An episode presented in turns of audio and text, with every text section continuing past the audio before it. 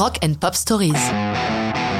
Rolling Stones, You Can't Always Get What You Want, 1969. Une des chansons faisant partie de la légende des Stones. Le hasard ne faisant pas toujours bien les choses, You Can't Always Get What You Want sort en face B de Honky Tonk Woman le 3 juillet 69, le jour même où le corps de Brian Jones s'est retrouvé noyé dans sa piscine. La chanson est trop longue pour une face A. D'ailleurs, la version single a moins d'intérêt que celle de l'album. Jagger nous en parle. J'aime à dire que c'est une bonne chanson.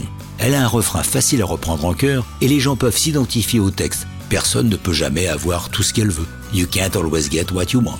La mélodie est forte et les arrangements de Jack Nitch sont au top. Elle a tous les ingrédients. Une première version était déjà prête pour le disque précédent, Beggar's Banquet, mais il n'en était pas totalement satisfait. C'est pourquoi il faut attendre l'album Let It Bleed pour la découvrir dans sa version définitive. Elle n'a pas été facile à mettre au point. D'abord, l'état de Brian Jones, bourré de drogue jusqu'aux yeux, l'empêche de tenir sa place et c'est Al Cooper qui est appelé à la rescousse pour jouer les parties d'orgue et de corps. Autre difficulté, la partie de batterie. Comme on le sait, Charlie Watts est le métronome du groupe, irremplaçable. Mais ce titre lui pose un problème. Il ne trouve pas le truc. C'est là qu'intervient Jimmy Miller, le producteur de l'album, qui assure derrière une batterie et qui dit à Charlie Attends, je vais te montrer. Vexé, Watts lui répond Bah alors, pourquoi ne le fais-tu pas toi-même Et quitte la séance. C'est donc Miller qui est sur le disque, mais par la suite pour les concerts, durant lesquels elle sera très souvent jouée, Watts finira par choper le truc lui permettant, comme toujours, d'assurer. Les voix d'enfants intervenant à la fin de You Can Always Get What You Want sont assurées par les 60 voix du London Back Core qui sont ensuite doublées pour donner l'ampleur souhaitée.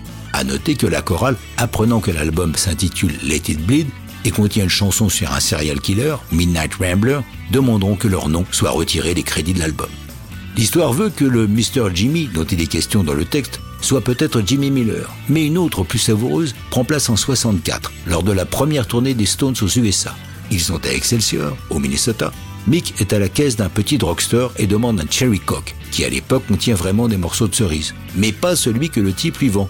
Mick s'en plaint, et un vieux type à côté de la caisse lui dit Well, you can't always get what you want. Vrai ou pas vrai, les versions divergent sur les origines du texte, mais en tout cas, c'est une bien belle histoire de rock'n'roll.